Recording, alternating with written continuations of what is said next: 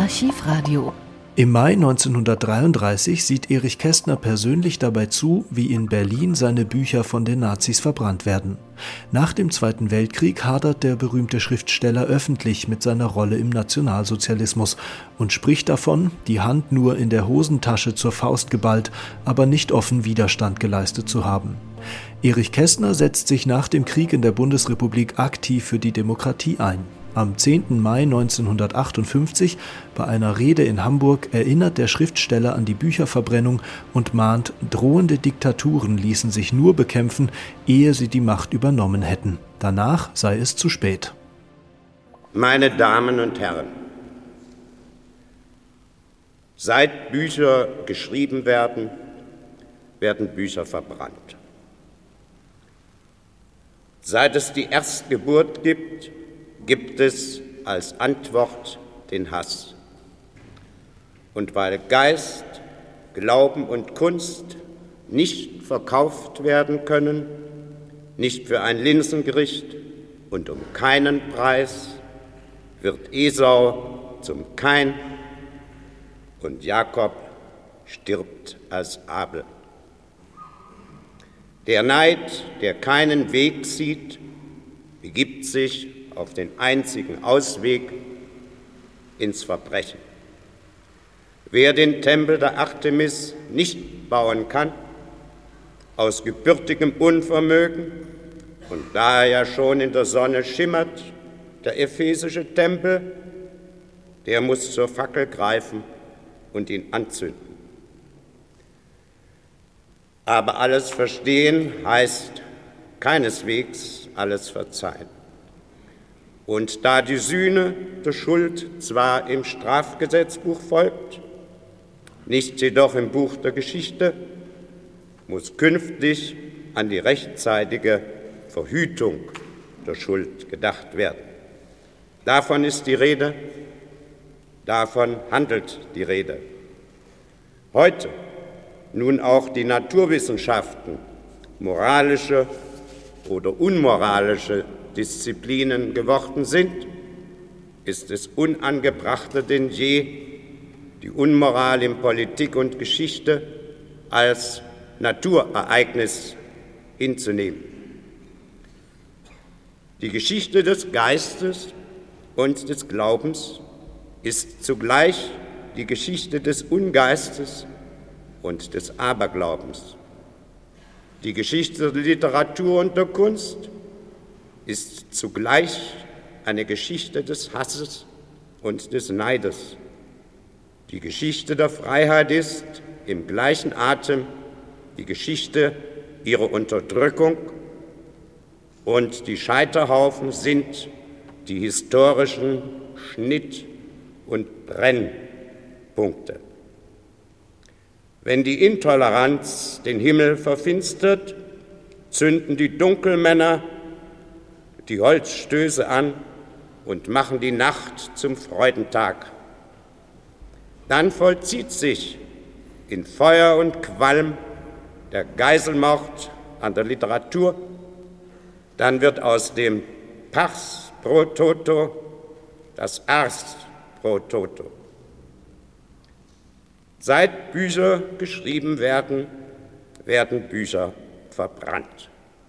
Dieser abscheuliche Satz hat die Gültigkeit und Unzerreißbarkeit eines Axioms. Er galt zur Zeit der römischen Soldatenkaiser und unter Kubilai Khan bei Cromwell und für die Konquistadoren, für Savonarola, Calvin und Jakob Stuart, für die Jesuiten, die Dominikaner und die Puritaner für China und Rom, für Frankreich, Spanien, England, Irland und Deutschland, für Petersburg, Boston und Oklahoma City. Immer wieder hatten die Flammen ihren züngelnden Wolfshunger und immer wieder war ihnen das Beste gerade gut genug. Einen dieser Scheiterhaufen haben wir mit bloßem Auge brennen sehen. Das war auf den Tag genau vor einem Vierteljahrhundert, Und deswegen haben wir uns heute versammelt. Es gibt Andachtsübungen und wie es Andachtsübungen gibt, sollte es, nicht weniger ernsthaft und folgenschwer, Gedächtnisübungen geben. Meine Damen und Herren, wir sind zu einer Gedächtnisübung zusammengekommen. Politik ist von uns selber erlebte Geschichte. Und in prägnanten Augenblicken empfinden wir dies nicht weniger, als es Goethe vor Valmy empfand.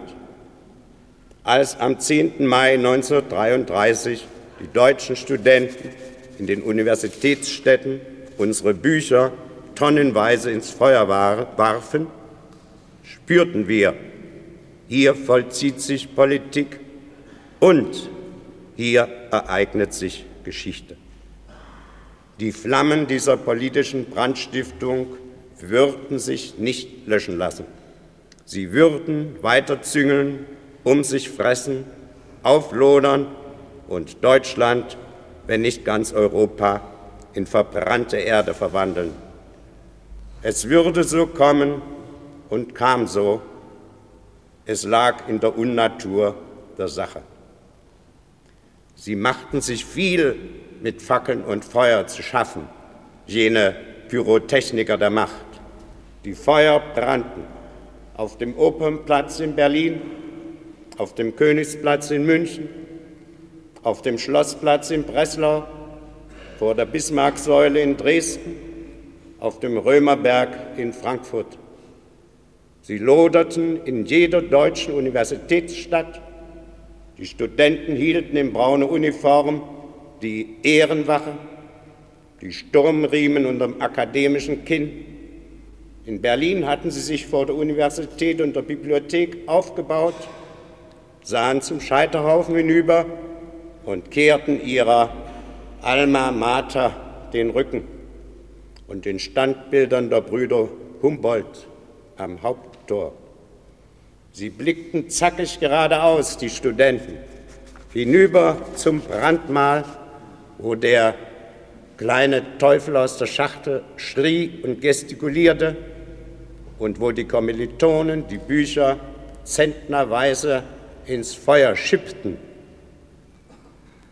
meine Damen und Herren, ich habe Gefährlicheres erlebt, Tödlicheres, aber Gemeineres nicht. Ein Revolutionär muss alles können, brüllte der personifizierte Minderwertigkeitskomplex aus Reit. Er muss ebenso groß sein im Niederreißen der Unwerte wie im Aufbauen der Werte.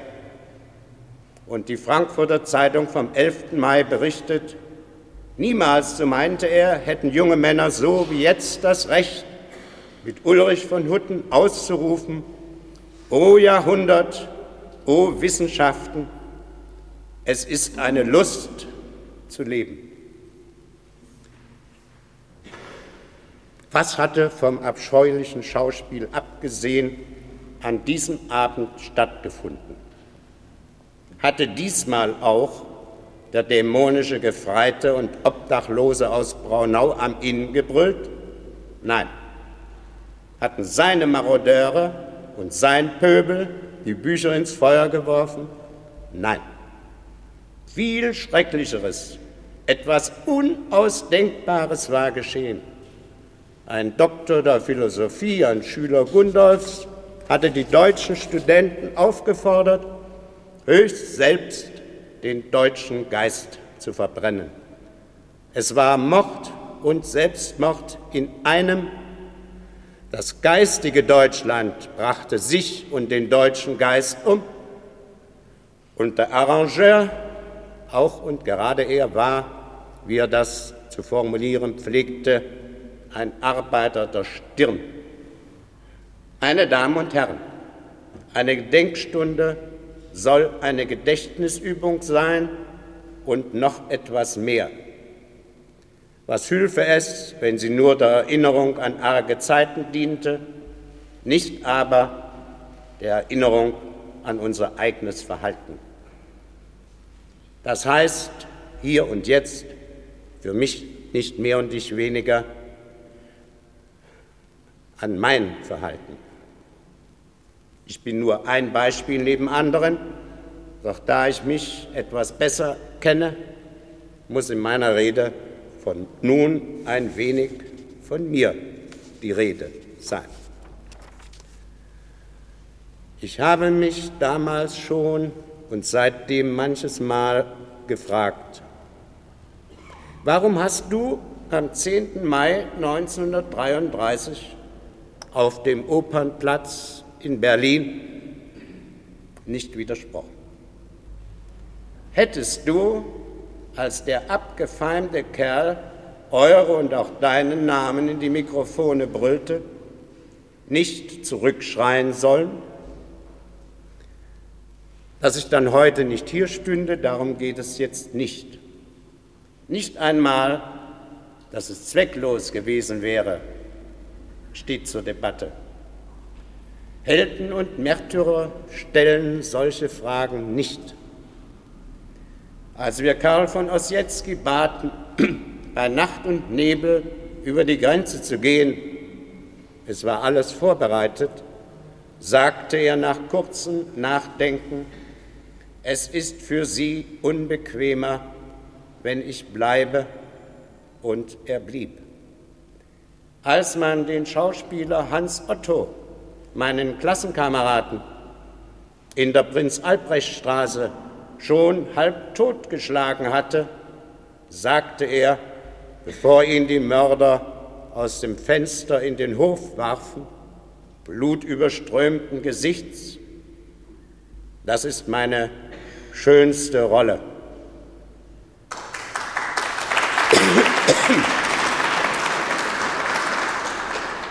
Er war nicht nur auf der Bühne am Gendarmenmarkt der jugendliche Held.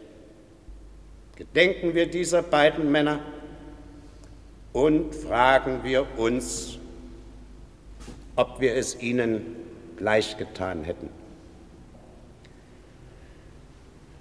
Als ich in jener Zeit anlässlich der Amateurboxmeisterschaften im Berliner Sportpalast saß und als zu meiner Überraschung bei jeder Siegerehrung die Besucher aufstanden den Arm hoben und die beiden Lieder sangen, blieb ich als einziger sitzen und schwieg. Hunderte schauten mich drohend und lauernd an. Nach jedem Boxkampf wurde das Interesse an mir größer. Trotzdem lief dieses Nebengefecht des Abends zwischen dem Sportpalast und mir glimpflich ab, es endete unentschieden. Was ich getan, genau was ich nicht getan hatte, war beileibe keine Heldentat gewesen. Ich hatte mich nur geekelt, ich war nur passiv geblieben. Auch damals und sogar damals, als unsere Bücher brannten.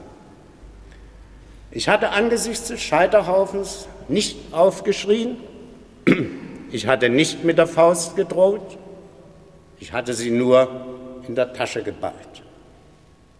Warum erzähle ich das? Warum mische ich mich unter die Bekenner? Weil immer, wenn von der Vergangenheit gesprochen wird, auch von der Zukunft die Rede ist, weil keiner unter uns und überhaupt niemand die Mutfrage beantworten kann, bevor die Zumutung an ihn herantritt. Keiner weiß, ob er aus dem Stoffe gemacht ist, aus dem der entscheidende Augenblick Helden formt. Kein Volk und keine Elite darf die Hände in den Schoß legen und darauf hoffen, dass im Ernstfall, im ernstesten Falle, genügend Helden zur Stelle sein werden. Und auch wenn sie sich zu Worte und zur Tat meldeten, die Einzelnen zu Tausenden, sie kämen zu spät. Im modernen, undemokratischen Staate wird der Held zum Anachronismus, Der Held ohne Mikrofone und ohne Zeitungsecho wird zum tragischen Hans Wurst. Seine menschliche Größe, so unbezweifelbar sie sein mag, hat keine politischen Folgen. Er wird statt zum Helden zum Märtyrer. Er stirbt offiziell an Lungenentzündung. Er wird zur namenlosen Todesanzeige. Die Ereignisse von 1933 bis 1945 hätten spätestens 1928 bekämpft werden müssen. Später war es zu spät. Man darf nicht warten, bis der Freiheitskampf Landesverrat genannt wird. Man darf nicht warten, bis aus dem Schneeball eine Lawine geworden ist. Man muss den rollenden Schneeball zertreten. Die Lawine hält keiner mehr auf, sie ruht erst, wenn sie alles unter sich begraben hat. Das ist die Lehre, das ist das Fazit dessen, was uns 1933 widerfuhr. Das ist der Schluss, den wir aus unseren Erfahrungen ziehen müssen. Und es ist der Schluss meiner Rede. Drohende Diktaturen lassen sich nur bekämpfen, ehe sie die Macht übernommen haben. Es ist eine Angelegenheit des Terminkalenders, nicht des Heroismus. Als Ovid sein Principiis obsta niederschrieb, als er ausrief, bekämpfe den Beginn, dachte er an freundlichere Gegenstände. Und auch als er fortfuhr, Sero Medizin Apparator, also etwa später helfen keine Salben, dachte er nicht an Politik und Diktatur. Trotzdem gilt seine Mahnung in jedem und auch in unserem Falle. Trotzdem gilt sie auch hier und heute. Trotzdem gilt sie immer und überall. Meine Damen und Herren, ich danke Ihnen für Ihre Aufmerksamkeit. SWR 2 Archivradio. Viele weitere historische Tonaufnahmen gibt es, thematisch sortiert, unter archivradio.de.